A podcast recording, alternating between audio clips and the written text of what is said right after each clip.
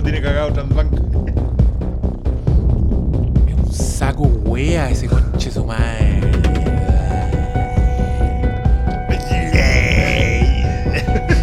Bienvenidos al Flimcast absurdo a la hora del pico. Comimos recién.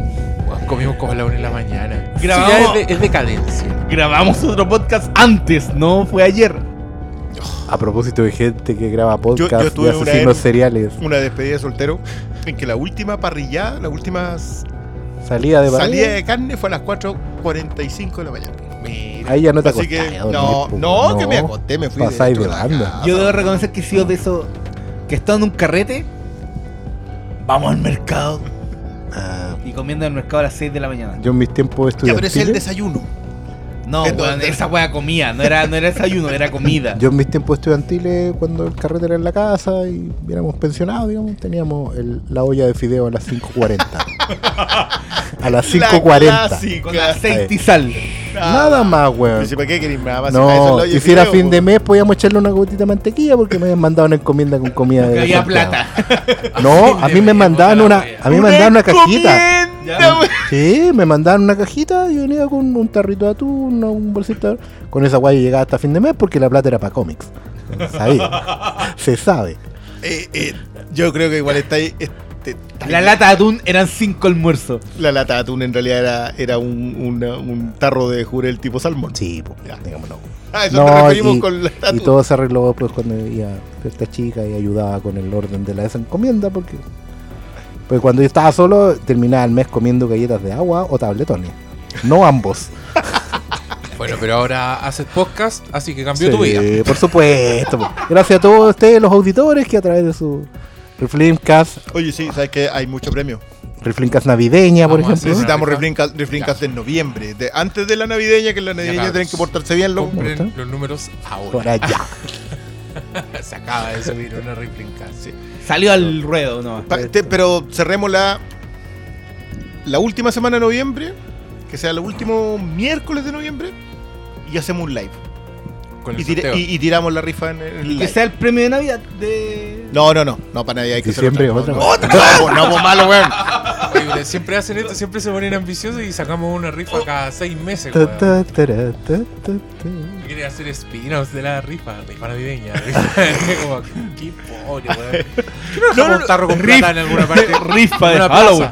Siempre piden Baquedano. mi sueldo. En Baquedano vamos a dejar un tarro No, con el la- logo del Flimcast, usted le echa platita. Lo- Los leones salía. Yo después de ese mural en que ofrecían eh, eh, fiestas de payasito, no sé si lo vieron, lo posteé en No. Twitter así como un mural, olvídate. bro. Va a empezar con Después de eso el Patreon me bajó mucho los bonos. Viejo. Empecemos. Viejo. Si te sobra un poquito. Ahí va a empezar.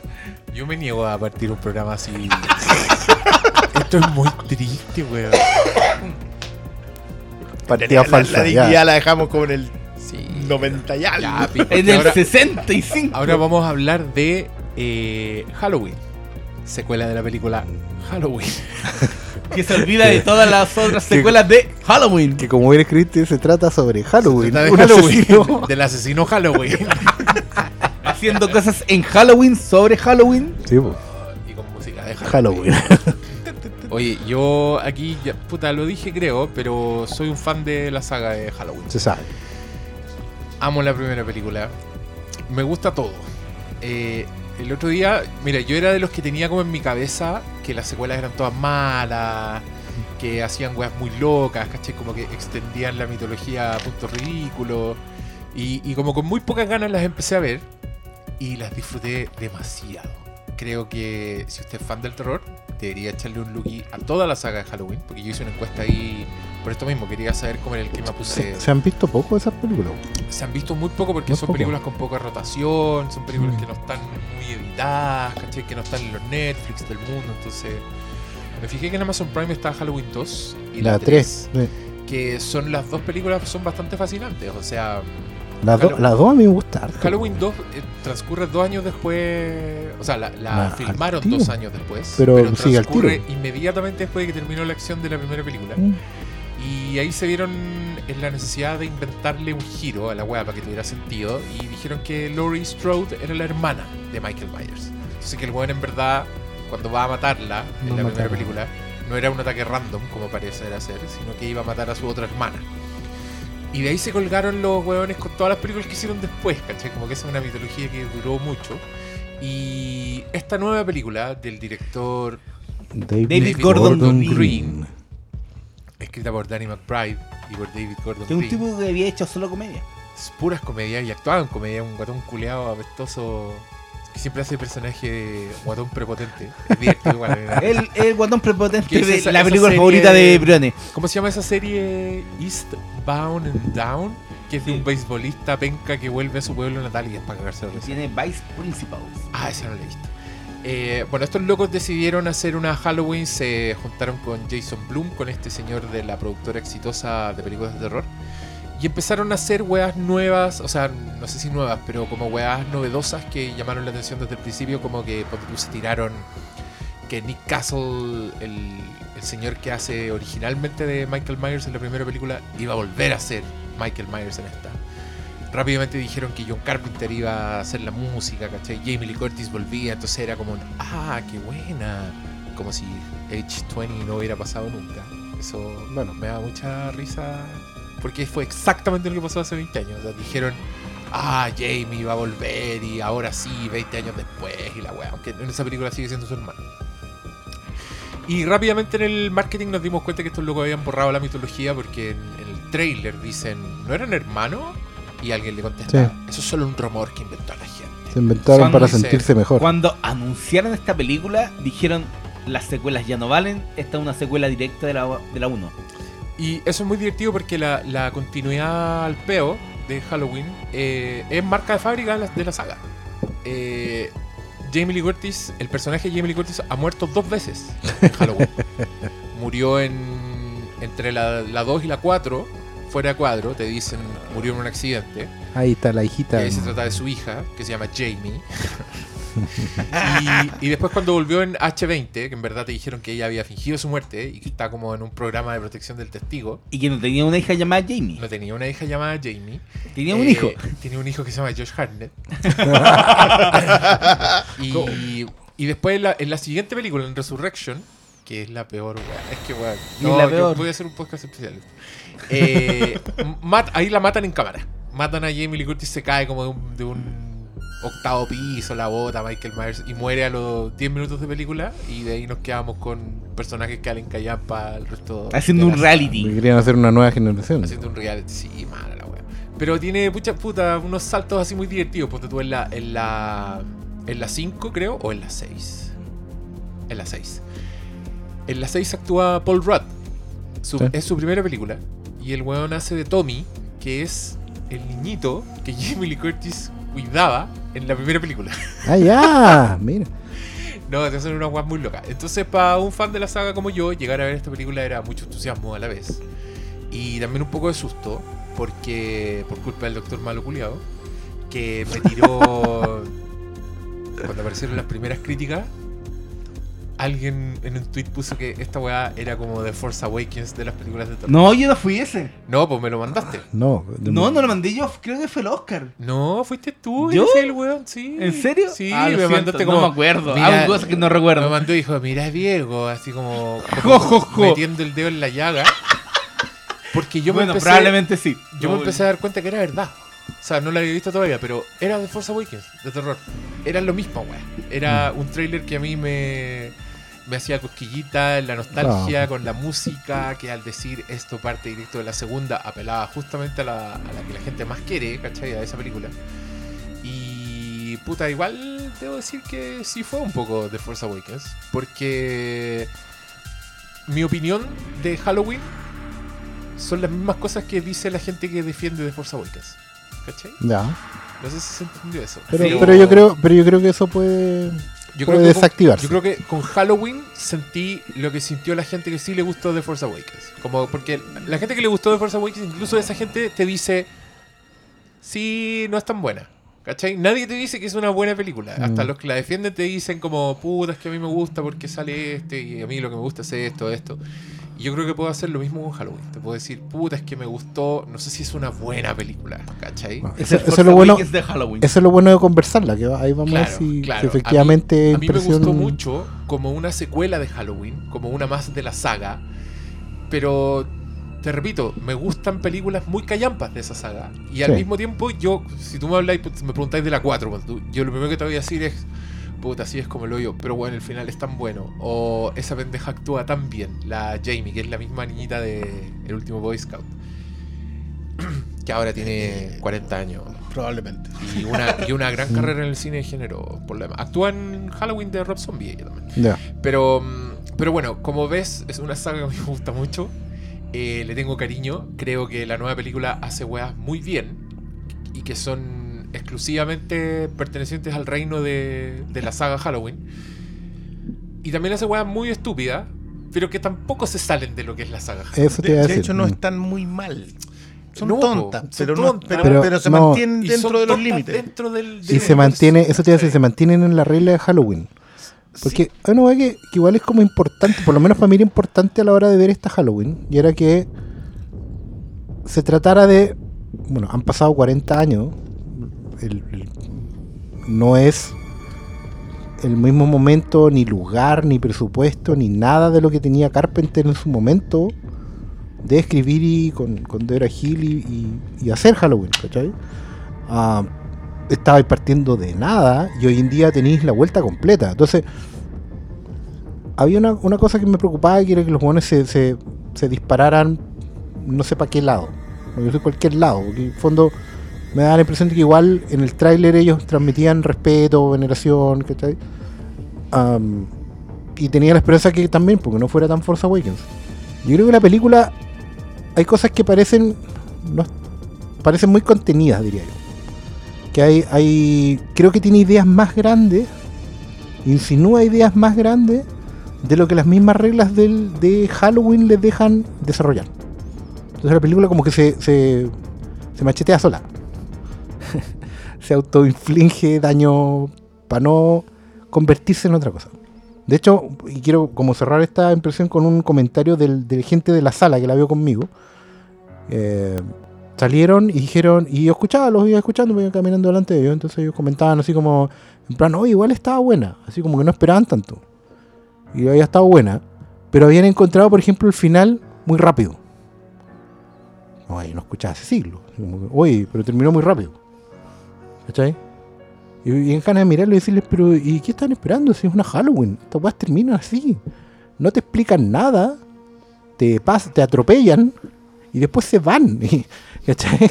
La Halloween, la Halloween por lo menos la, la primera es así, no, no te explica nada, te tira la caballería encima y, y listo. po.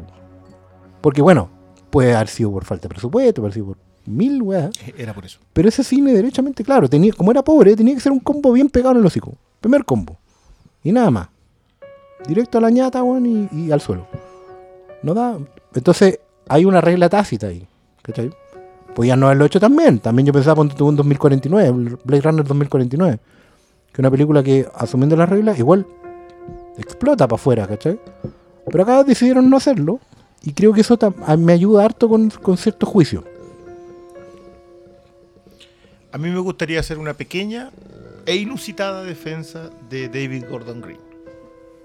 Que a pesar de ser el director de Pineapple Express y de Your Highness, dos películas basadas en el consumo de marihuana como parte, de una parte fundamental de una trama, eh, también es el director de una película muy en la onda de Stand By Me, pero sin sin el factor nostálgico que se llama George Washington, traída por Criterion. Ah, ya. Eh, dirigió Prince Avalanche y dirigió Joe. Y lo último que él tiene es Stronger, la de Jake Gyllenhaal, antes de Halloween. O sea, un tipo que sus comedias son conocidas, quizás, ¿no?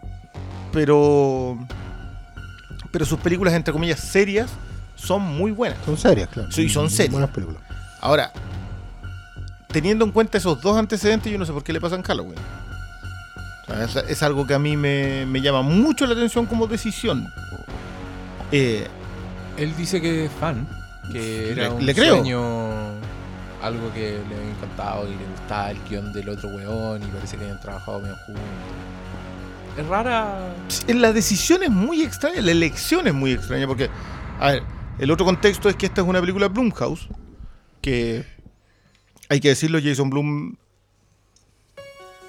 debe ser el, el auténtico rey Midas del, del cine hollywoodense de hoy Sí, día, o sea, hablamos de rentabilidad. sí. No, lejos, lejos. Oh, y ojo, y es meterse con Halloween, que Halloween debe ser una de las películas que históricamente tiene la mayor rentabilidad de una película. ¿Se costó cuánto? ¿7 mil dólares? Sí, fue la que tuvo el récord mundial hasta The Blair Witch Project. Ah, mira. Sí. No, una película muy, muy, muy modesta, pero que vino a inventar una weá. ¿Cachai? Eso es lo que estábamos diciendo antes. Eh, toda esta idea, ponte tú, de. eh, que el otro día la vi, vi de nuevo, estuve viendo Halloween. Y ponte tú, me encanta porque. No, mentira, no, no vi la película, estaba escuchando un podcast sobre Halloween Ya. y, y tenía una sección en que como que jóvenes opinaban de Halloween. Y me da risa porque decían weas como, ella es muy tonta porque tiró el cuchillo si el weón se iba a levantar. ¿Cachai? Y ahí lo que tú tienes que pensar es que Halloween inventó esa wea. ¿Cachai? O sea, cuando Laurie Strode tira el cuchillo, no existía en el inconsciente colectivo la idea De que de se que el asesino se iba a levantar después de que lo acuch- le acuchillaron el cuello. De que no moría ¿cachai? nunca, claro. esa weá, cuando tú cacháis la magnitud de, de una weá que está tan metida en la cabeza de la gente como eh, la- las pequeñas, los pequeños giros que siempre tienen estas películas, ¿cachai? Como los clichés, como esta weá del weón parado atrás en la sombra con una máscara, la respiración, toda esta weá, las inventó este weón que quería dirigir western y dijeron, bueno ya, hagamos una weá de asesino y el weón se saca esta weá. Se saca un weón que yo encuentro que la máscara de Michael Myers es perfecta, ¿cachai? Y es perfecta para lo que es el personaje. El personaje de Mm. Michael Myers se supone que es un weón que es el mal, el mal absoluto, que no tiene nada de humano dentro de él. Y su psiquiatra, Loomis, Mejor llega al diagnóstico de que hay que matarlo. Así, literal. Eso es lo que dice el weón. Dice, yo lo he tratado desde que tenía seis años y déjeme pegarle un balazo, por favor, porque esta- aquí no hay nada. Este weón no va a parar hasta que esté todo el mundo muerto. Y, y yo esa weá la encuentro en la raja, la encuentro súper inteligente, weón. ¿Cómo, ¿Cómo así una weá que te dé miedo con 100 pesos? Inventáis esta weá. Y, y que la máscara del weón sea inexpresiva y blanca para que vos le pongáis la weá. Pero el mismo weón está siendo súper inteligente porque está citando Ojos sin rostro, weón. eh, ¿Cómo se llama el director de esa película? Eh, bueno, Filo, una película increíble que deberían buscar. La película francesa. Eh, que mm, agarra este, est- esta máscara y lo, lo transforma en un icono, ¿cachai? ¿Cómo, cómo se comporta Michael Myers? Michael Myers, ¿cómo se mueve? El weón no tiene, no tiene personalidad, tiene No. como una curiosidad súper rara. De repente se disfraza de fantasma, después un weón lo deja clavado en la pared y se queda mirándolo como no entendiéndolo. El weón es un enigma. No, no, no le da una motivación. Claro, y George. Franju, el director el de, director de Ojos sin Rostro. eh, Eyes Without. Face. Eyes Without Face. No, Ojos sin Rostro, el nombre original en francés. Eh, pero bueno, como ven, Halloween para mí es una gran wea y creo que esta película, esta secuela, agarra esas cosas súper bien. Agarra, intenta recuperar el Michael Myers que es más puro, que es más, es más maldad. En esta película igual tratan un poco de salirse con las dos lecturas, pero yo diría que esta película igual se trata de un Michael Myers que no anda buscando a Laurie Strode. Para él Laurie no es nadie, ¿cachai? Tal como en la primera película, porque el weón llega a la casa donde está la mina nomás y este weón mata eh, al sacarle el rollo del hermano y toda la weá, esta película intenta ir por ahí. Entonces por eso hace Mm. todas esa, esas chimuchinas en la trama en que en verdad es el psiquiatra el que le lleva a Lori el weón, ¿cachai? Sí. Porque el weón anda como tiburón así nadando, donde huele sangre va a dejar la cagada, ¿cachai? Pero al mismo tiempo hacen unos planos en que el weón mira a la Lori Strode y la, la de a la cabeza justo antes de que ella le dispare el espejo. ¿cachai? Entonces, la reconoce, claro. y, y encontré que una película bien irregular en ese sentido. Como por una parte borrada todas las secuelas, pero la weá tiene referencias a todas las películas de Halloween. Incluyendo a la 3, weón, aparecen las máscaras de los cabros chicos en una escena. Tiene, tiene referencias a las más malas. Tiene citas directas a H20. Entonces también yo lo encuentro media patúa de decir, ya, oye, nosotros sí que sí, pero igual se acuerdan, son buenas estas también, ah, ¿cachai? Pero nosotros Pero sí que que sí. a- en respecto en esa, yo sentí que, a diferencia de otras películas espejo, digámoslo así elegantemente, del último tiempo, esos guiños, Reime. los guiños, los guiños de. Reime, Cue. Claro. Los guiños de esta Halloween son muy dignos. Sí. O sea, yo te digo, yo no las, no las he visto todas, y las que vi las vi hace mucho tiempo, pero en general tendría que haber estado buscándolo para verlo. Vi muchas máscaras, claro, eventualmente podía reconocer las máscaras de la, de la 3. Hay frases que sí, y otras cosas que reconocí no estaban puestas en la película como un androide dorado y un androide chiquitito en medio de un hangar. Al cual le dais, al cual le dais, y estoy hablando de la película que me gusta, pero a los cuales les dais 3 minutos cuando bastaba con 30 segundos. ¿Me cacháis? Entonces, o, les dais líneas de diálogo. Por ejemplo, para mí el cameo más querido de esta es la ropa colgada. Yo me esa weá. Eso es, es muy lindo. Porque- pero la weá en ningún momento está ahí nomás. Y, y es una idea. Oye, igual podría estar ahí. Pero no, pero no está, ¿me entendí? O, o la toma del- del- de la caída al balcón. Y que Yo- después no esté. ¿Cachai? No quiero decir quién. Debo reconocer que me reí con esa escena, pero es porque no fue de, oh, la guay tonta, sino que. Ah, Pero, pero weón. caché que fue de. Ah, Fue de ja, ja, ja. weón, Yo ya. no, sí- lo que porque Pero los demás Pero fue no. de satisfacción porque dije, sé lo que hiciste, conche tu madre, pero O sea, está bien. Lo de los closets. Sí, Claro, lo de los uno se puede acordar, pero, pero es lógico, porque en esa casa no hay otro lugar donde esconderse que el closet. po. La ¿Se casa está en la- armada. En la entrada de los créditos, lo, de, lo del maestro. Maestro. En la calabaza está la cara de Carpenter. ¿Sí? Está el perfil de Carpenter en la entrada de la calabaza. Ah, no, no lo vi. En la calabaza que se va En la reconstruyendo. calabaza que se va reconstruyendo está, la, está el perfil de Carpenter. Yo lo encontré. Que igual es bien lindo- reconocible. Sí, John Carpenter es un weón súper Es reconocible. un guiño súper lindo. Oye, pero, pero es bien, igual yo encuentro que está súper bien hecha la película, pero creo que no hay nada que hacerle. O sea, esta película hace lo posible por hacer interesante un huevón que va caminando por una cuadra matando todo lo que se encuentra. Por hacer personajes interesantes, situaciones interesantes, pero yo igual la veía pensando y ya. Esto es as good as it gets. ¿Cachai? Como Sí, la, la expresión. Lo como es. Así. Sí, hay sepa dónde va. En el, en va. Solo puede ser. La weá bueno no, la weá no pretende aumentar la experiencia. No, pretende. es que- No. Una cosa que, No por ejemplo, reinventar la a mí me gustó mucho No. que Halloween, la, la última frase que es muy conocida, es cuando Laurie le pregunta, él era el coco, él era el hombre del saco, él era el... Y esta película agarra esa idea y no sale de ahí, po. Nunca te explica, no, no, no, no hay necesidad de decirte quién es Michael Myers. Sigue la idea que es un weón el mal encarnado. Eso me gustó mucho. Pero al mismo tiempo yo también sentí y que era un tributo en exceso. El mameluco a John Carpenter máximo, definitivo. No, Y en no- ese- no veo votos en contra. Y en ese sentido, cuando arman la película y, y me, yo voy, sé que esta weá está buena, pero la banda de tributo, las bandas de tributo siempre te, te tocan las canciones de otros. Los mismos arreglos que tenía la banda original. Lo- Los, mismos arreglos. Y la weá ser muy buena, pero Sí. no te cuenta nada nuevo. Y ese es mi problema con esta película. Yo no la pasé Mm. mal. Pero noté la banda de tributo, noté. Es que, claro, es idea de- respetuosa, es una banda de tributo. Es respetuosa, pero es un discípulo que no se atreve a superar a su maestro. No, y tú sabes que las bandas tributo al final, por muy No buenas que sean, por mucho que sean lo más cercano al original, nunca son memorables por sí mismos porque siempre está la sombra al original. Y eso es lo que me pasó Pero- con esta película. Pero tú, en verdad querías ir. Es que ya hemos visto esa weá. Ya hemos visto que, que te cuenten algo nuevo. Lo vimos cuando te dicen que el weón es hermano, El hermano, de sí. Laurie Strode. Mm. Lo vemos en la. Weón, en la 6 hay un culto que anda persiguiendo a Michael Myers Porque porque, están convencidos de que Michael Myers es el receptáculo de un demonio celta. Entonces, y- Porque Halloween, ¿cachai? barata la Halloween, droga en esos Claro. tiempos. ¿cachai? Porque es Halloween. Entonces yo igual aprecio como esta vuelta al- a la weá. Pero yo creo que lo malo para mí en esta película es que el tributo a Carpenter está como en, en el fondo, no está en la forma. ¿Cachai? No es una película que a mí me remita a John Carpenter que yo haya dicho, puta, los encuadres increíbles, que, que sí lo digo viendo Halloween. Ah, sí. Es una película que está muy enmarcada como en su realismo, realismo de Purge, realismo Blumhouse. Es súper violenta la weá, es muy Sí. sangrienta, como que veis cabeza. Sa- sabe a qué público está dirigida. Hueones estancados a la, a la pared. Es Por que está ejemplo. dirigida a su público, al público ¿sabes Blumhouse. Y eso es muy claro, pues, y eso Sí, es muy actual. sí. Entonces a mí igual me... Puta, lo que me mantenía agarrado a la película era Jamie Lee Curtis. Mm. Era su actuación y era su conexión con el personaje. Igual me gustó lo que estaban tratando de hacer, esa weá del trauma. ¿cachai? Como mostrarte Es el que ahí ponte tú, mira, hay.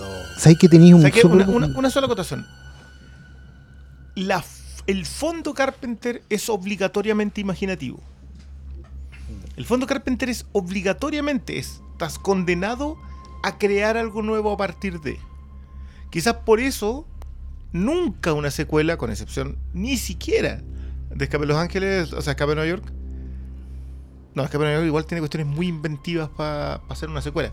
Escape de los Ángeles. Escape de Los Ángeles, claro. Ángeles secuela remake. Se- Sí, es un se- remake. se- no, no sé. es no una sé si rey un mecuela.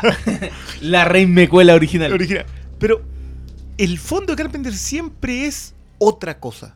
No puedes hacerla de nuevo. Por eso él no tiene ningún problema con producir la que viene, firmar el, el- el- el contrato y cobrar el cheque, porque puedes imitarlo en la forma y no te va a resultar. Y puedes homenajear el fondo y tampoco te va a resultar. Yo, yo creo que ponte tú que el weón de It Follows debería haber hecho este remake. Sí, de hecho, lo- lo- está mucho más cerca. Es que te digo a- que, es que hay una cosa súper interesante. pero en porque yo creo ejecución, que en forma. Si el One Date Follows probablemente habría hecho lo que esta película plantea, insinúa, pero por respeto al, al maestro no desarrolla. A mí hay una idea ahí debajo que los buenos no tiran el hilo, pero te la dejan tirar. Hay varias ideas en realidad. Pero justamente lo que tú dices, entrando en el, quizá en parte spoiler. Ya. Em, habláis del trauma, el trauma de 40 años después. Y el punto es, ¿qué efecto provoca ese trauma? En la escena final, digamos, de, abajo, de, de la despedida, donde el círculo se cierra en torno a la presa, hay un cambio que no es menor y que se podría desarrollar más. Que es quién es el cazador y quién es la presa, en qué te terminas convirtiendo, especialmente en un contexto como el de hoy. Que, que- que no, era, no era ajeno a lo que hizo Carpenter. Carpenter era muy panqueta en su momento. Eran más panqueta, hardcore punk, de hecho, tres acordes y, y dale adelante. En estricto rigor, él es el es tan panqueta que está fuera del círculo de cinéfilos. Sí. Siendo probablemente el más rudo de todo ese círculo. O sea, estamos hablando Sí, que. Carpenter era. No es extemporáneo, es contemporáneo de Palma, Spielberg, Scorsese, eh, Lucas. Sí, se olvida esa etcétera. weá. ¿eh? Y todo lo se le olvida porque era tan marginal. Uno carreteaba ahí, no iba a las comidas. No, no, que eso andar comiendo de verdad. po. No, Oye, se nota, bueno, si quieren, Sí. si ustedes quieren pasarlo bien, eh, vean la entrevista de John Carpenter ahora, lean las weas que dice, bueno, le importa una raja, todo. Sí, todo, pico, todo. Como, o sea, loco, cuando le preguntan, ¿qué te parece la nueva Halloween? Me encanta que me llegue un cheque. Sí, Dice el weón, claro, sigan haciendo más, mismo. yo feliz. claro. Y... Y voy a seguir viendo los debates presidenciales Sí, y jugando a John, videojuegos. a- a John Carpenter ya no le gustaba Halloween cuando hicieron Halloween 2. Entonces el weón escribe y es productor y deja que el amigo dirija y hacen unos excesos, weón. Que a mí me encanta Halloween 2 porque es como. Se hace Halloween, deja la zorra, engendra todas estas copias, todos estos prom night, ¿cachai? Todas las los 13. slasher que hicieron después, Viernes 13. Y después cuando vuelven a hacer Halloween 2, Halloween 2 tiene que ser como esas Como todas las otras. Y es hermoso porque todavía tiene weas de John Carpenter, así tiene unos planos, weón. La, Michael Myers en esa película de un rockstar es hermoso. Pero también es muy estúpida, es muy sangrienta. Hay minas mostrando las tetas lustrosas, así como minas de Viernes 13, ¿cachai? Sí. Y es heavy porque tú decís, weón, esta es la película que lo empezó todo. ¿Por qué, por qué estáis viendo una así? Y porque a John Carpenter le importaba una raja, ¿cachai? Al final de esa película, Michael Myers le prenden fuego y el weón explota, así como con una gasolinera. mueren. Lo, desintegran. es porque los weones no querían hacer más secuelas, ¿cachai? Claro. Y de hecho la 3 se trata de cualquier weá porque los locos tuvieron la Claro. brillante idea de todos los Halloween estrenar una nueva Halloween que se trate de otra cosa. Y yo encuentro Mm. con una idea de la puta madre, me encantaría ir al universo paralelo donde esa weá Donde resultó. eso resultó. ¿Y en qué película estaríamos Donde viendo van en? Halloween 40. Yo, Sí. yo sé que, que- mira, mi visión de Halloween, puedo estar completamente equivocado, pero siempre he creído que Carpenter logra de alguna manera tomar elementos del terror más clásico, es decir, una fuerza sobrenatural que lidera todo, lo, que, es definitivo sobre la historia, logra la primera mm, fascinación dentro de la historia sobre el personaje de la maldad pura. Es decir, la primera fuerza siendo la maldad pura, logra la fascinación intelectual sobre ese personaje, que es el Dr. Loomis, Sí. y logra esta tercera fuerza que es la sobreviviente, que eventualmente se transformaría en un género en sí mismo, que es la Final Girl, o en un personaje dentro de un género, que es la Final Girl. Estas tres fuerzas, Jamie Lee Curtis, Loomis, o sea, perdón, Laurie Strode, Loomis, Michael Myers, es muy difícil volver a Colocarlas en la receta con los mismos con los mismos pesos en los Mm. ingredientes. Eh, yo creo que de la que tengo memoria es de la Halloween 3, que concuerdo con Diego que era muy buena la idea de hacer una especie de antología de Halloween. Una lástima, pero eso ya pasó hace 35 años. Eh, y H20 le encuentro el mérito de tratar de hacer una película de los 90, post-Scream, Claro. que ya era una revisión del género completo, y, y por el mismo Williamson, quien de verdad se merece más flores de las que tiene. ¿Qué fue lo último que hizo Williamson? Eh, Scream Queens. Eh, sí. Sí. La serie. Sí, porque hizo. Scream, sé lo que hicieron el verano pasado. Eh, La H20. Las entre medio hizo secuelas. esa weá como de. El- no estoy seguro, Día del San Valentín, que era como el, el Sí, sí, asesino sí, de, la máscara blanca. Y que en realidad hizo muchas Sí, películas. sí, Porque sí. como Tipo, que le entregaron las llaves de Hollywood. Toma, cortó, con anda, que cortó con cincel en esos años, ya, pero. Pero lo que yo creo que hace muy bien Williamson es entender, intentar analizar esta, f- la- la- las distintas fórmulas del slasher y reconvertirla. Creo que igual trata de abordarlo en H20, eh, tomando la original y haciéndola avanzar. Pero dándole Pam. una conclusión, si igual esa película recuerda que termina con Lauri cortándole la cabeza con un hacha. Sí, po. Y que en la siguiente era como. Como que No, era, un- era- era un eh, lo enfermero cambiamos que a mitad de camino y, y Lauri mató a otro weón y no era Michael Myers. como es. Era, Ya, pero, pero me, Pero me, me perdonar, Ese era, pero... el, ese era el Harvey Weinstein culiao. Y Claro, pero me- en verdad es el- ese es el sistema de retrocontinuidad que yo más desprecio. Cuando van y me cuentan una historia que pasaba justo en el último momento e implicaba de que el personaje que nosotros habíamos perdido y que lo vimos se- en pantalla. Claro, o en las páginas de un cómic, pero no era tan malo, que pensábamos que era malo, por ejemplo, y no era él, era un impostor, como dicen los chanchos en piedra. Estás hablando de No, no he dicho nada. los no he dicho nada. mutantes, Magneto, Morrison, ya. No, no. También podría ser Jeff Jones y Parallax. Ah, también. Ya, Pero eso no, no, no, no, no me voy a meter ahí, no me voy a meter ahí. Eh, lo- el, el mérito, siento yo, que lo que hace David Gordon Green es volver a tratar de equilibrar esas fuerzas. Vuelve a sacar la fascinación intelectual por el personaje, por, por la fuerza de la naturaleza. Creo que no hay. No, creo que es más o menos human- unánime de que sí trata muy bien a la fuerza de la naturaleza. A esta fuerza del mal, Michael Myers es Michael Myers en esta Sí. película.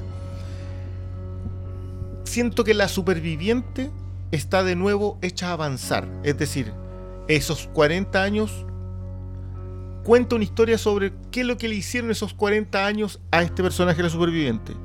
Creo que ese es un gran mérito de esta película donde yo creo que falla, cojea, se cae, tropieza, se pega en la cabeza, se va en estado de coma y de- se devuelve, es en la fascinación intelectual por el personaje. Eso es lo Sí. más débil. El remedo de Loomis de acá es es lo peor de la película que él lejos, eh, es- por lejos. No, y, y las resoluciones los- que tiene. Y los podcasteros también son malos personajes. Es muy. Es que. Sé que esa weá sigue una weá que pasa en Estados Unidos con. Creo que se llama Serial. Que es como un podcast de crímenes que fue muy popular. La weá la rompió. Creo que en hacerla hasta la película. Y sigue esa idea. Como que para nosotros puede ser muy lejana. Pero Estados Unidos la weá la rompió. Pero sabéis que ahí, por ejemplo, ahí había otra idea, creo yo. Otra subidea, que no está bien desarrollada también. Y que igual es bien tributaria al maestro. Porque partes en un contexto 40 años después, en que obviamente el mundo cambió. Y ya no estás inventando nada, sino que está todo inventado. Entonces los podcasteros, que son, digamos, Corneta. Los de hoy, digamos, esta gente sin Corneta, vida, esos weón. Eh, Corneta, que no tienen nada que hacer un viernes en la Que noche. tienen 3 mil dólares para ofrecerle a la entrevistada. Claro. ¡Tres mil weón. dólares! Yo me yo- yo- ni sale, cagando, ¿a dónde no, queda no. un pisador? Vaya, ¿a dónde? El Flimcast con esos 3 mil dólares compraríamos pura hamburguesa, Vamos a hacer una ¿Qué weá? Una reflinca para entrevistar a 3 mil dólares en una, en una reflinca, nos vamos a festival de cine, weón. Nos compramos un teatro viejo, qué weón. Arrendamos una sala y armamos un festival. Claro. Bueno, pero lo que, lo que, por ejemplo, está más o menos bien resuelto tiene que ver con, con ellos y con los adolescentes también. Hay una mirada, pero que lamentablemente no se desarrolla, en que básicamente los pasan por donde tienen que pasarlo en un momento rápido.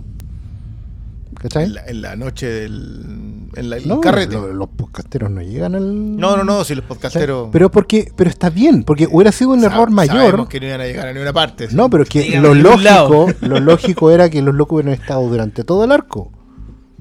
Siendo parte de. Eso es lo que hubieran hecho en cualquier otro lado. Pero hay una idea bien carpenteriana ahí de que es de pasarse por cierta parte El arco, el triunfo, el arco. el triunfo. claro, las cosas de, de- de este, del mundo que estáis criticando.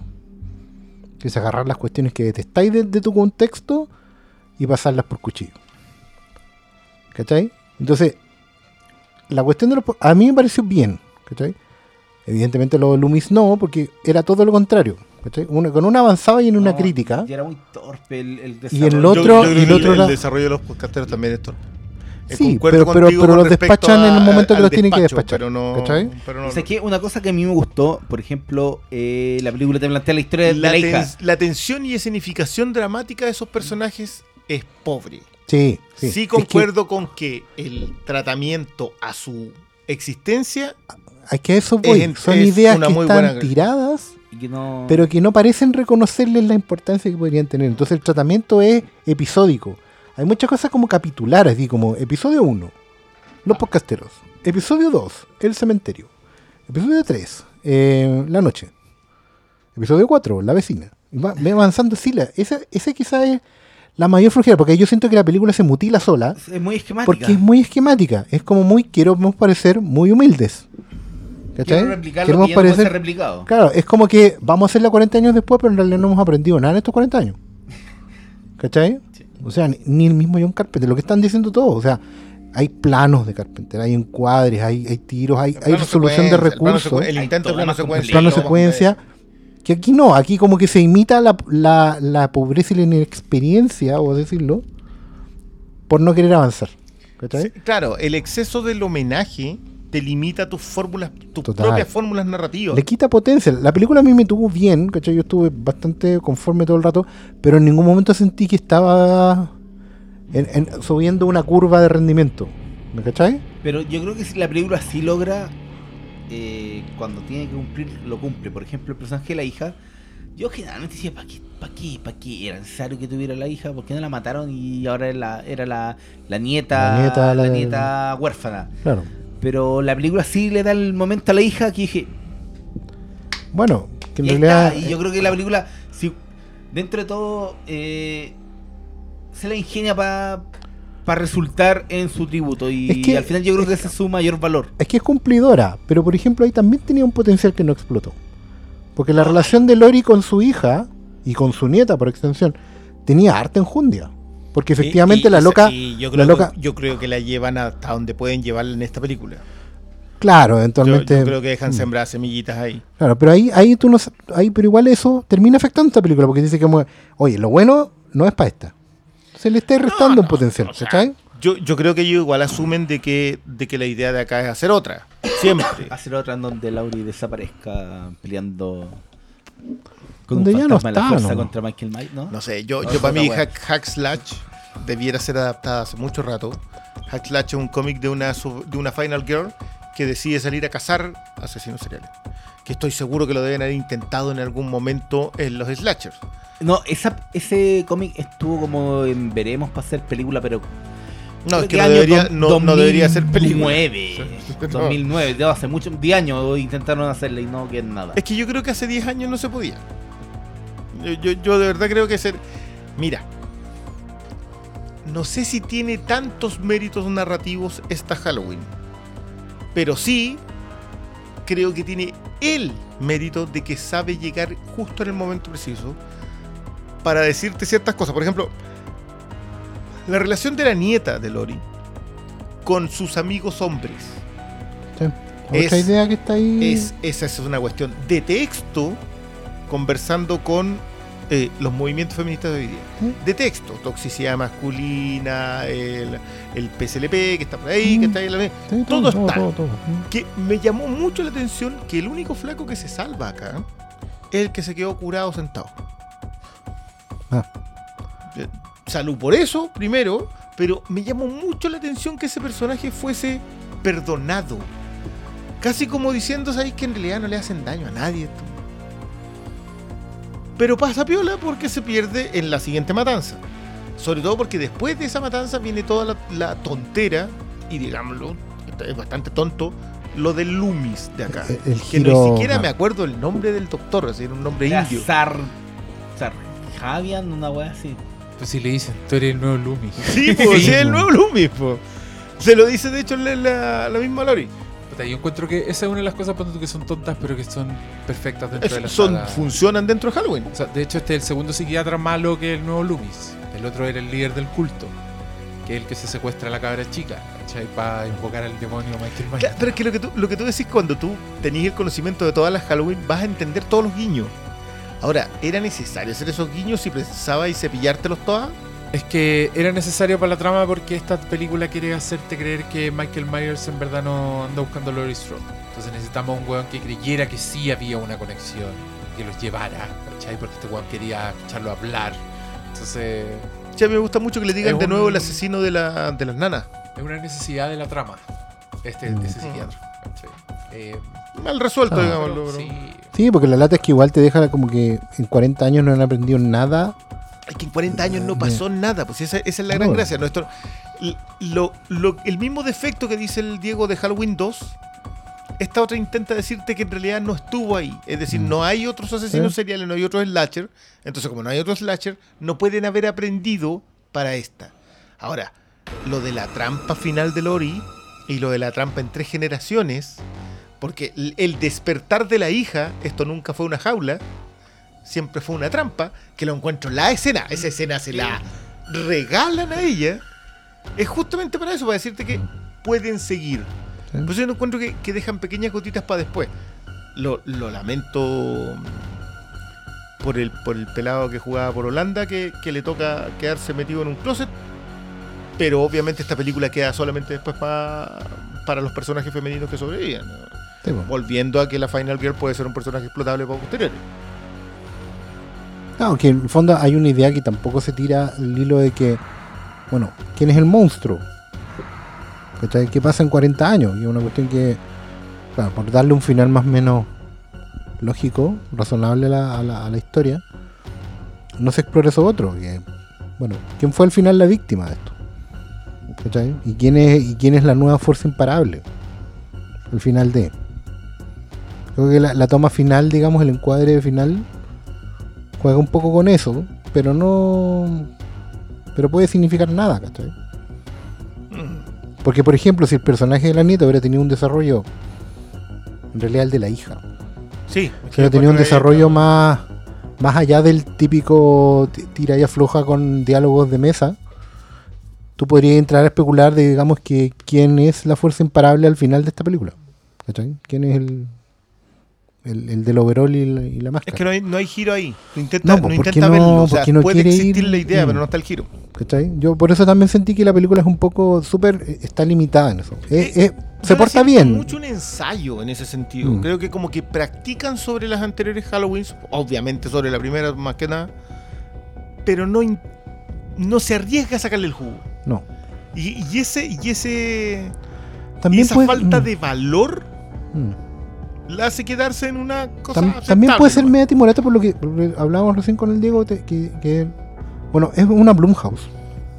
Y Blumhouse ha culti- ha- se ha convertido en la casa de todo esto, de estos horrores que son derivados de la original. ¿Saben qué, niñitos? Hoy día vamos a traer a un, un ex alumno de la escuela, en realidad el fundador. Les presentamos al tío que empezó todo, el tío Halloween, ¿cachai? Ah, un aplauso, el tío Halloween, un homenaje, una medalla, ¿cachai? Eh, gracias, unas fotos con los alumnos y ahí veremos. Yo sentí un poco así. Un, merecido homenaje al fundador de la escuela, pero eso. Yo creo que después del ¿Está primer bien? fin de semana en que recaudaron lo que debía haber recaudado todas las Halloween juntas, Eh, oh, ya tienen al guionista, Sí. sí, pero amigo, Claro. póngale talento. No, y David- está googleando cómo, cómo sanar quemaduras. No, pero.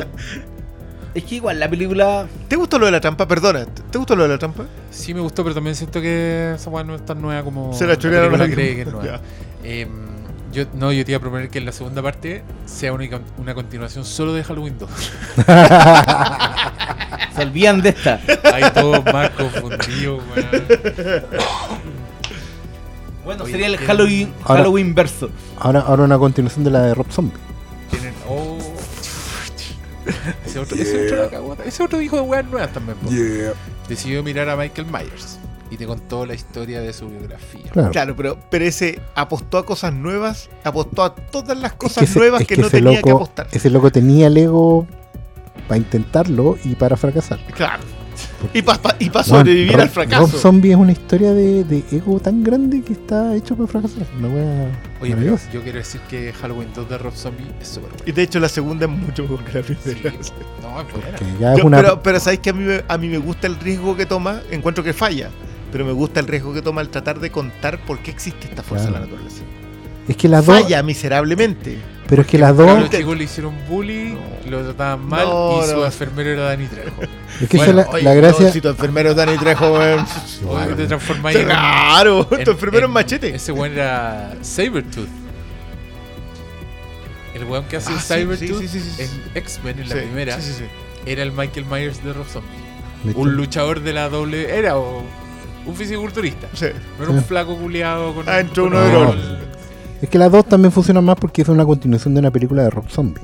Sí, po. ¿Cachai? No, ya una los vez sueños- superado. los sueños de Michael Myers con su mamá. No, y todos sabemos que las continuaciones de Rob Zombie son mucho mejores que la original, como pasa con Devil Reyes. Sí, sí, la- no, no, no, sí, no, y como la- que el, el loco se demora en entrar, pero cuando entra ya. Devil Reyes es la zorra, que es la continuación de la casa de los 2000 por. De, Aguante, Rob Zombie. Rob Zombie de hecho, Rob Zombie hizo un remake, un, un cover de una canción y le quedó mejor que el original. I'm Your Boogeyman es definitivamente la versión de Rob Zombie. Yo no puedo tomar en serio a nadie que se llame zombie.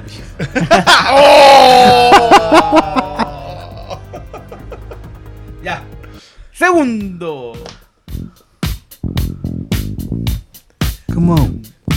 Tírate un tema más. Galileo. En realidad, eh, claro, cambia la percepción No, de la. No, como, como decía, take the fucking lyric and sing. No voy a decir. Ya, pues ustedes fueron hoy día a ver esta weá.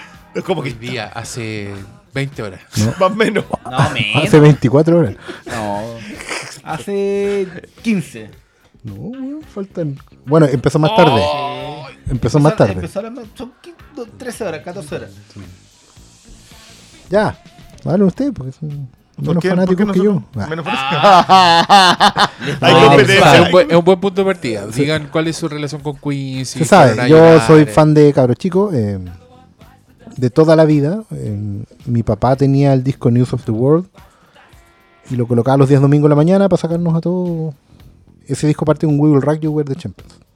Y lo ponía en su tornamesa y todas las mañanas.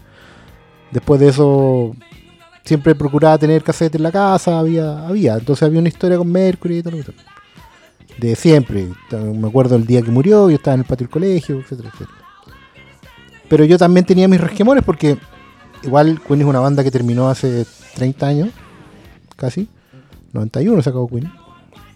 Todo lo que ha venido después ha sido una relación bien, bien complicada con, con lo que quedó de Queen.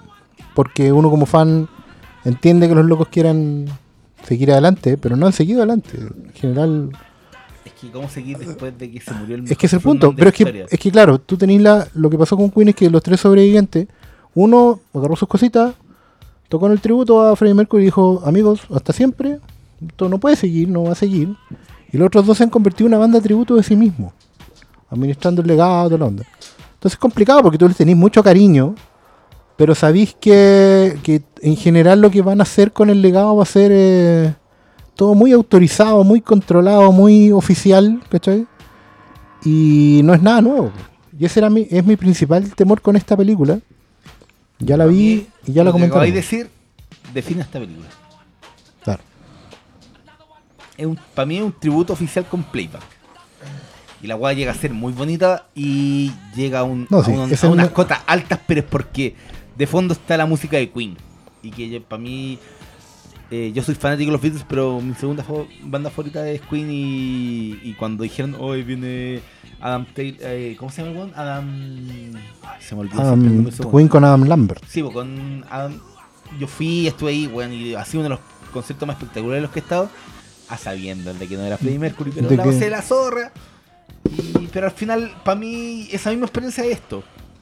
Sí, de hecho yo, yo fui a ese concierto también. Yo no había querido ir cuando vinieron con Paul Rogers porque me parecía que ya no era Queen nomás, porque estaban usando el nombre. Y cuando vinieron con Adam Lambert, dije, ya, sabéis que en realidad uno debería ir a, a- saludar a los tíos, ¿cachai? Por lo menos va a Ah, estar. puta, sí, son familia, pues, ¿cachai? Y entonces, como, ya, vamos a verlo. Pero fue igual un poco incómodo porque la verdad es que ellos eran la mejor banda de tributo del mundo. Claro, porque estaban tributando a sí mismos. Los mismos arreglos de 30 años atrás. Puta, en 30 años no, no se te ocurrió ninguna versión nueva para este tema. Estás haciendo el mismo arreglo de Wembley 86. Pero bueno, igual uno perdona esas cosas. Yo, Pero era mi resquimor principal. mira, cuestión. creo que, creo que lo conversamos, le, le- le dimos como algunas vueltas en la tarde. Eh, a propósito de que yo creo que este es un es un intento de contar la historia de Queen, pero queda siendo un reportaje cuando debió haber sido una crónica. Eh, creo que tú vas más lejos y dices que es un puli reportaje. Sí, lo dije. No, y. Y, y, y- Y y es yo creo que está muy, y, y está muy, es. muy Ya, cerca yo, le de dije, eso. yo me acordaba de los telefilm Hallmark, del Hallmark Claro. Channel, que son, at- son, son atractivos, que en general se está diciendo zapping, bueno, no existe ese canal ya, ¿no? No, sí, Estoy hablando de la weá.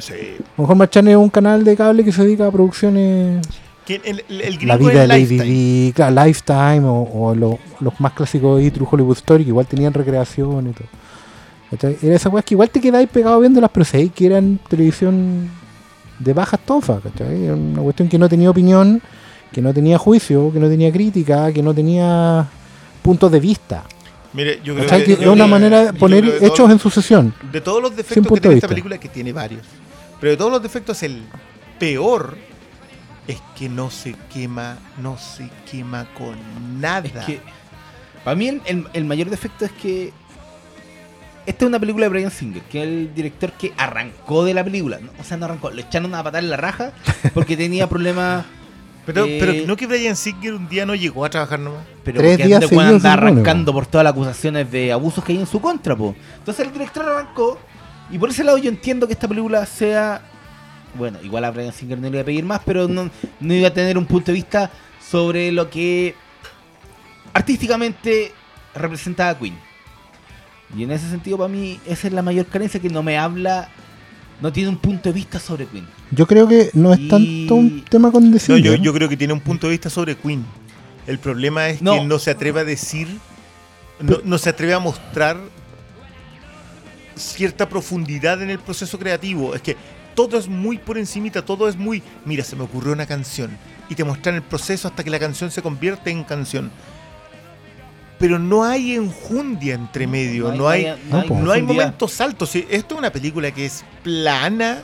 Es que, es que Mira, yo creo que ahí, ahí la responsabilidad como es de otros. al norte. Ahí, claro, y por la carretera ahí entre, entre Tongo y los No, No. entre los vilos y. O ir para el sur, cuando pasas ahí como con camino a Curicó, así para allá.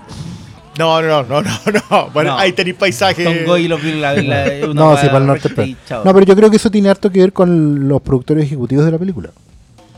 O sea, en general tenéis encima, tenéis encima a los protagonistas produciendo su propia película, preocupándose de mantener un legado súper cerrado, eh, coherente con lo que a ellos les interesa mantener vivo, que es súper respetable, pero que va a tener unas limitaciones atroces. po. O sea, a mí me da un poco el lata incómoda porque el bajista se retiró de todo esto hace mucho tiempo. Y en la película le tiran tres o cuatro tallas bien pesadas. Y yo digo, da lo mismo que se rían de alguien en una historia.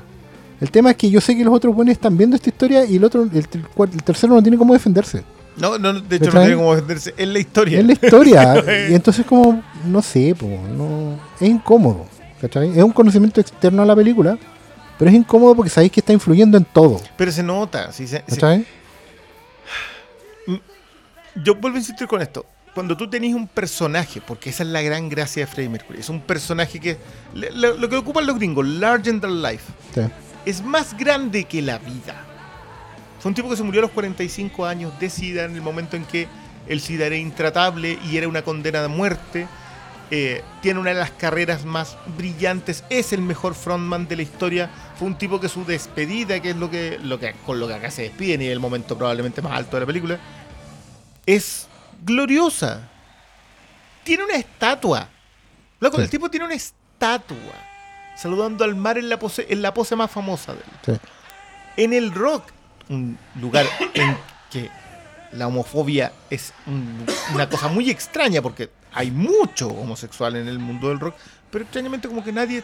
Qué bueno ese meme, qué bueno ese meme tradicional, meme clásico. Es así como Eh, Justin son, son Bieber... cuatro caritas, claro, carita de gay, gay, Gay. gay, señor homosexual. No, o sea, porque es Freddie Mercury, pues, o sea, señor homosexual. Claro, no, no. Pero no se quema con el factor racial, el, el renegar de su... Lo tanteas, pero es muy Pero, es que, pero no se quema. Y se arregla- cuenta, Con nada se quema. pero no se quema. Y se arregla con un abrazo. Con- hueá con- más. mira, la, la propia relación de la banda, el proceso creativo, nada de eso está presente en Mira, esta película. de cuatro, cuatro aspectos para mí que son fundamentales en Mercury. Porque claro, acá te dicen, oye, no, pero es que yo sé que esta película es sobre la banda.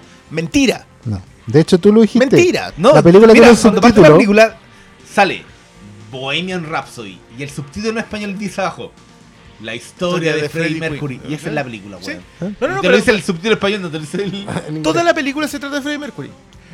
Todos los pósters son de Freddie Mercury. ¿Mm? Toda la promoción tiene que ver con Freddie Mercury. Ah, no, pero que yo sé que esta película es de la banda. Anda. Pancarta. Pancarta meme. pancarta. men. Entonces, eso por, por- por un lado. Cuatro aspectos de Freddie Mercury que son importantísimos, con los cuales puedes construir la tremenda historia. Uno, el factor de que él estuvo enamorado de una mujer siendo homosexual y que la consideraba el amor de su vida. Algo documentado, que está claro, que el- el- no, Bueno, no, hay- no hay- no hay- Un aspecto. Segundo aspecto, su- renegar de su origen. Ah, Él, sabía, él siendo De ser Faruk. Farruk. Que está bien, puede haber sido un tiempo en donde el cambio de nombre estaba bien, pero no lo. No lo.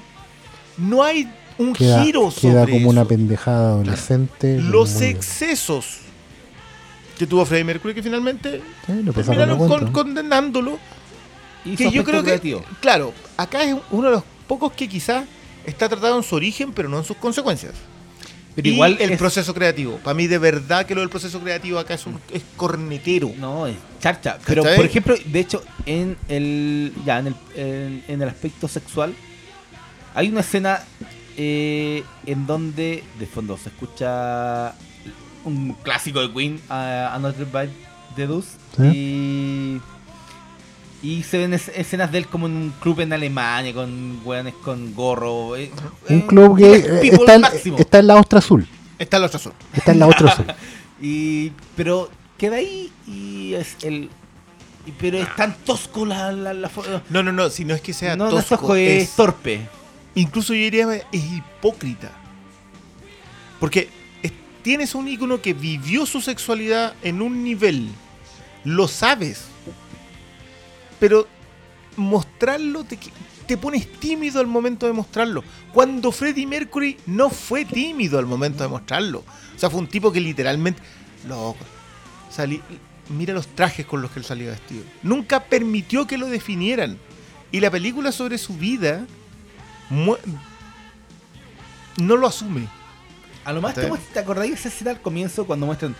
Ay, esta es la sección de mujeres de la tienda. Es que justamente eso es donde se traiciona, porque te dice que él no se no dejó que lo definieran por eso.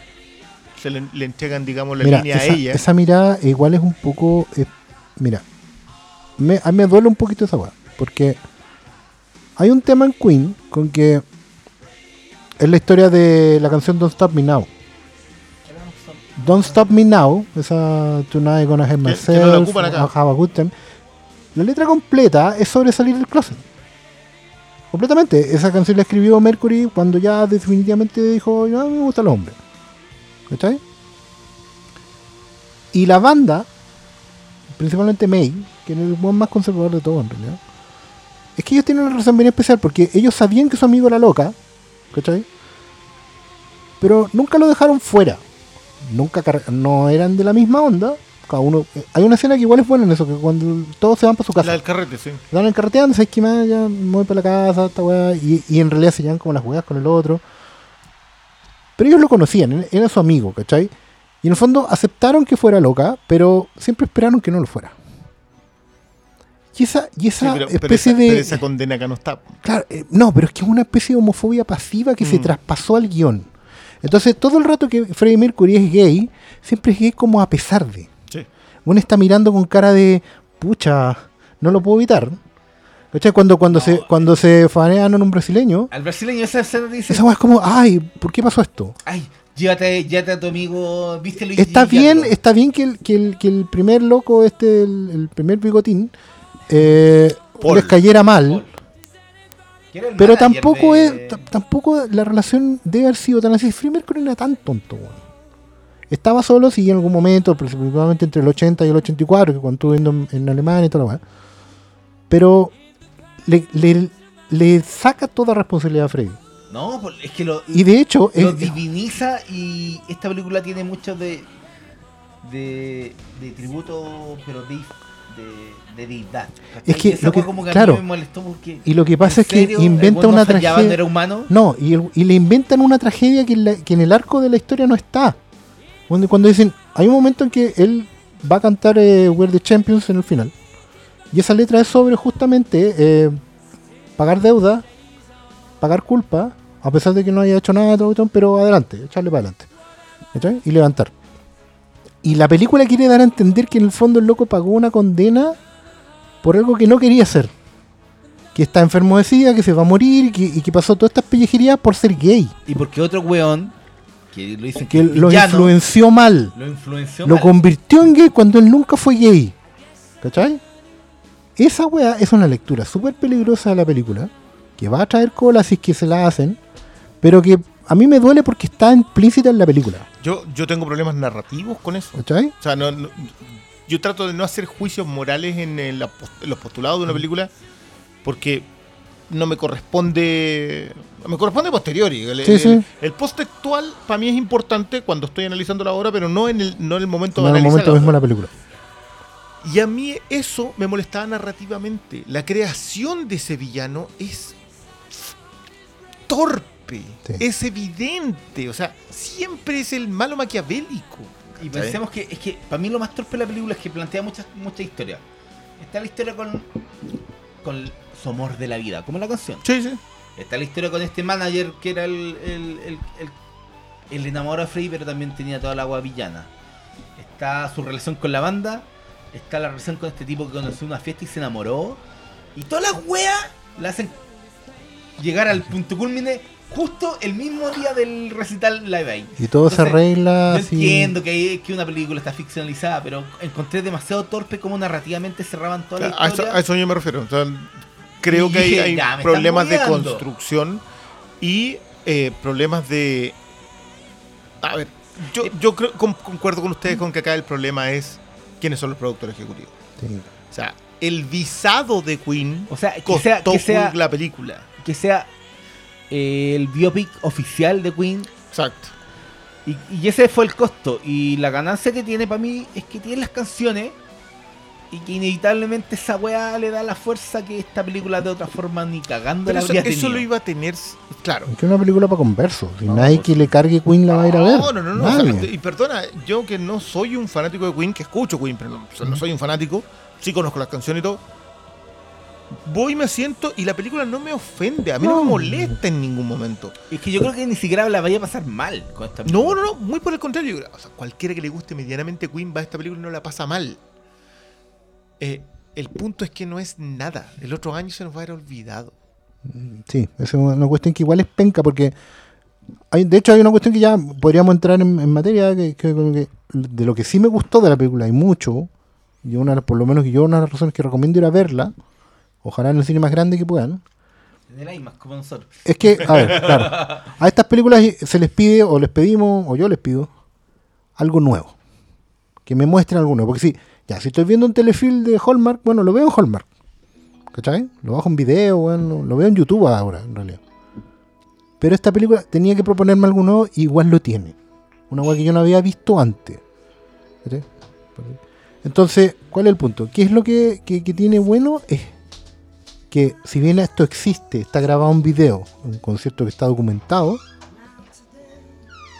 es darle la, una mirada que era imposible de tener en el video. ¿Cachai?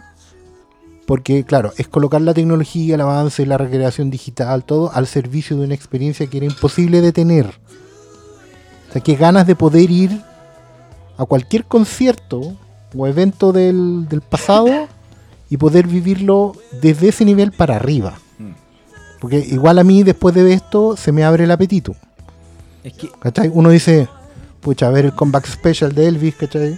pero tú Eh, que es cuático porque ya, tú veis la recreación que hacen de Libate, que cuánto duraba, 15, Live 20 Aid como minutos. No, esta, no, la recreación, la esta recreación de como 15 20 minutos. Que todo el final, Sí, el recital original durado media hora. sí. Y en esta, tú notáis ya, hay momentos en que lo- el efecto digital, veis que los monos del, Sí, del estadio son digitales, pero no te importa nada porque la potencia que tiene la Es que- música de es que es algo- y, y es algo y- nuevo. y- y cómo está.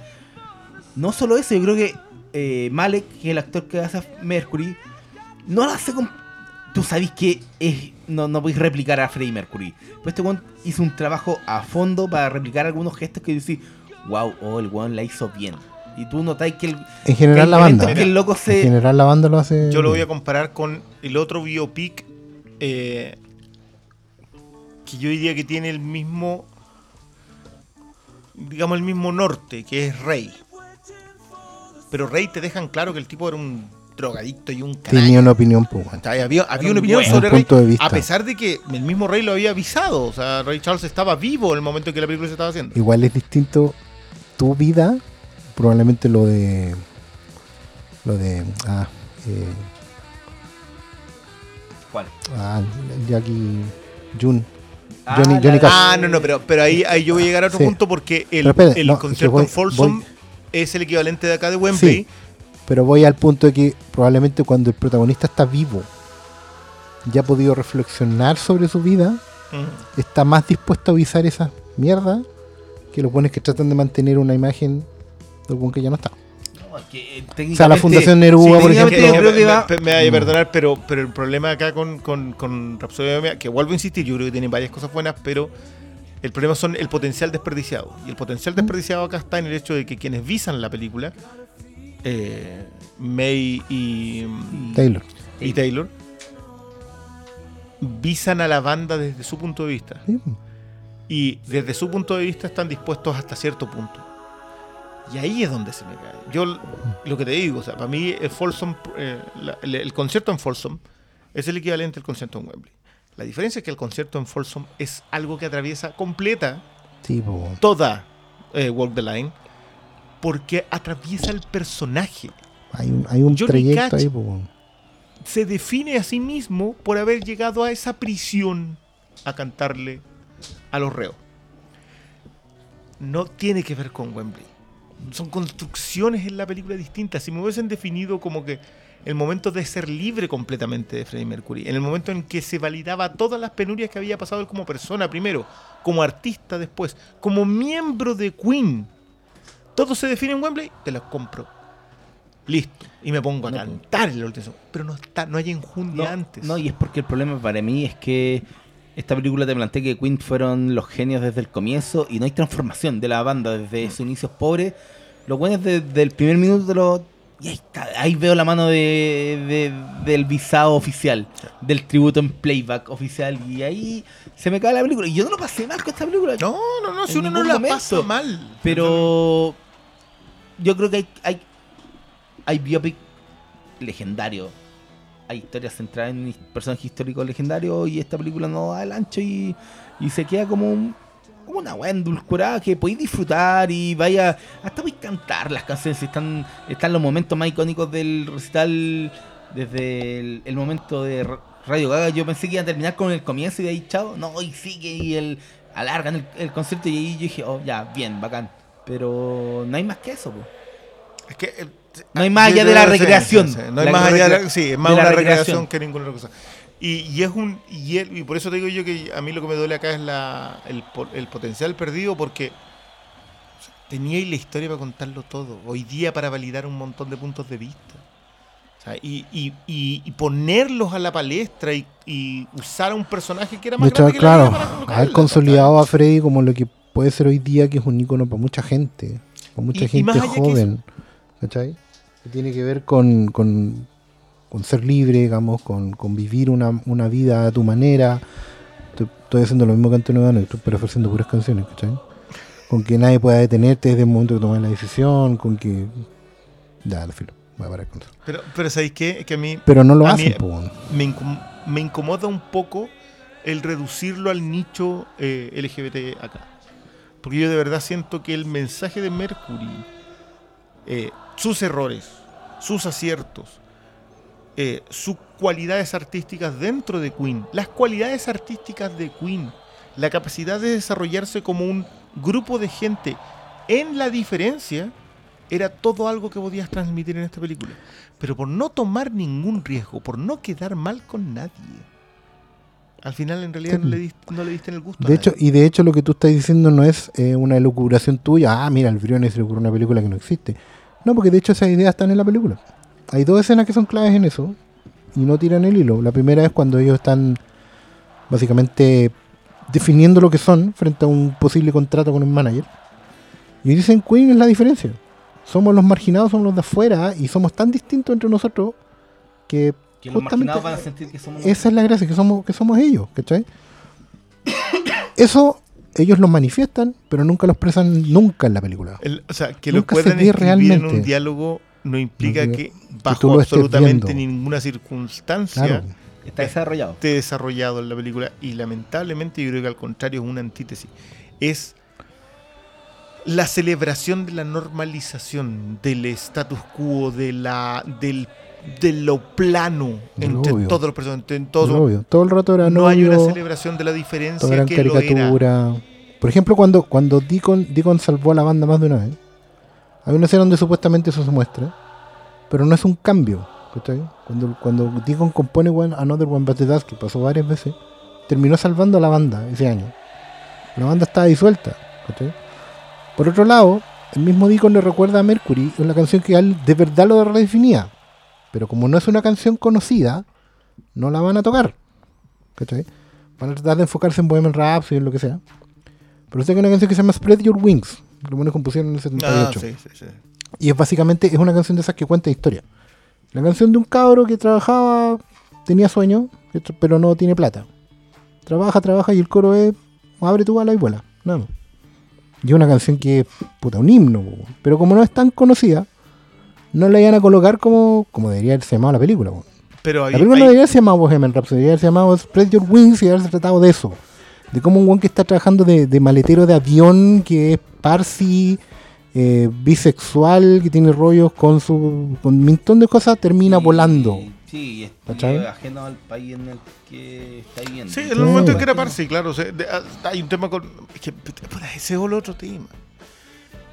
Tenéis el, conflicto racial inmigrato- inmigratorio ahí. Tenéis el conflicto de la diferencia de las orientaciones sexuales ahí, en la aceptación propia. Lo tenéis ahí. Todo estuvo en un momento ahí. O sea, los excesos, claro. Todo te lo van mostrando en la película. Y no así nada con eso. Entonces, no tengo problema con la película en general, tengo problema con la película que podría haber sido. Claro, porque la misma película lo plantea. Exacto. Ese es el El punto. No, no es- desperdiciado. no le estamos pidiendo algo que no entregaron, es algo que van prometiendo y no cumplen. ¿Sabes qué? Yo creo que en el momento en que a mí ya me es de transparente en el momento de Went to Get Free. Cuando le dice, tú hiciste esto por la canción, ¿Mm? tú hiciste esto por esta canción, y tú hiciste esto por esta canción, y me echan la culpa a mí. Entonces, en vez de tomar eso, de decir, ¿sabes qué? Tú dijiste vistámonos de mujer porque no tenéis ningún problema. Tú no tenés ningún problema en escribir esta letra, y tú no tenés problema en hacer esto otro. Pero me echan la culpa a mí. Era, el- era un momento para hablar sobre la discriminación y de dónde parte. Y cómo las familias que, las con- que, que podrían luchar en contra de ella no lo hacen. Entonces, yo no tengo problema con el tema de, de Mary. Al contrario, lo celebro un montón porque creo que muestra un aspecto que va por encima de tu orientación sexual. Que, que a quien quieras no necesariamente es alguien que te puede dar casi todo. Claro. Ese casi termina definiéndote a demasiados niveles. Pero no quita lo otro. No, po, y No, esa weá es muy importante para un montón de gente hoy en día. Igual hay gente que se siente presionada a hacer algo. ¿Cachai? Hetero, gay, bi, les, lo, lo que sea, weón. Porque hoy en día estamos, claro, estamos estirando el elástico hacia el otro lado y vamos a llegar a un momento que es la curvatura máxima. No, no, no. Hay es gente que, que es es necesita- yo creo que al final es la preservación del status quo. Como que necesitas que la definición esté constantemente. Antes la Claro. definición era una, hoy día la definición es otra, pero, pero mantienes esa presión. Mm. Y yo vuelvo a insistir: el personaje de Freddie Mercury, la persona Freddie Mercury y la persona que en un momento me prometen acá en esta película, celebraba la diferencia. Totalmente. Por sobre todas las cosas. La diferencia en la, en la forma de componer música, la diferencia en la forma de comportarse como persona, de pararse en un escenario, de vestirse. En la forma de, de que no eran. Lo dicen, weón. No somos la banda que va a Es seguir la la, fórmula. banda de la y fórmula. nada de eso queda ahí, pues. Nada. Se Todo queda queda todo ahí. No, o sea, esbozado. es que ¿sabes lo que pasa? Más encima lo dicen textual, no vamos a seguir la fórmula y es un biopic formulaico a reventar. Entonces, todos los momentos gloriosos que podría haber tenido esta película se quedan en eso. ¿no? En fin. Ya. De todas maneras, No, no, no, es una película no pasé a mango. La- la- lo- los remordimientos vienen después. y ¿saben está por bien qué? que Y- venga. ¿Y saben por qué es importante que vamos a seguir diciendo esto en el fondo? Es porque la película no es la obra maestra que algunos van a decir que es. No, no. Está bien, está divertida, pero paremos con las nominaciones a los Oscar, paremos con la mejor caracterización de la vida, Ya. que el biopic definitivo, que Rami Malek, la weá, bla, bla, bla, bla. Digo, el biopic definitivo de Lorenz de Arabia. Siempre. Pero bueno, Music Biopic es otro. Es Wall the Line. que, claro, World the Line, pues. Ya, nos despedimos. Sí, nos despedimos ha sido de, de una nuestro, bonita nuestro- jornada. nuestro jefe, líder supremo y panelista principal. Está en un carrete en Múnich, entonces, se se carretear. nuestro vocalista. Así que ahora nos llamamos Smile. Buenas noches. Buenas noches.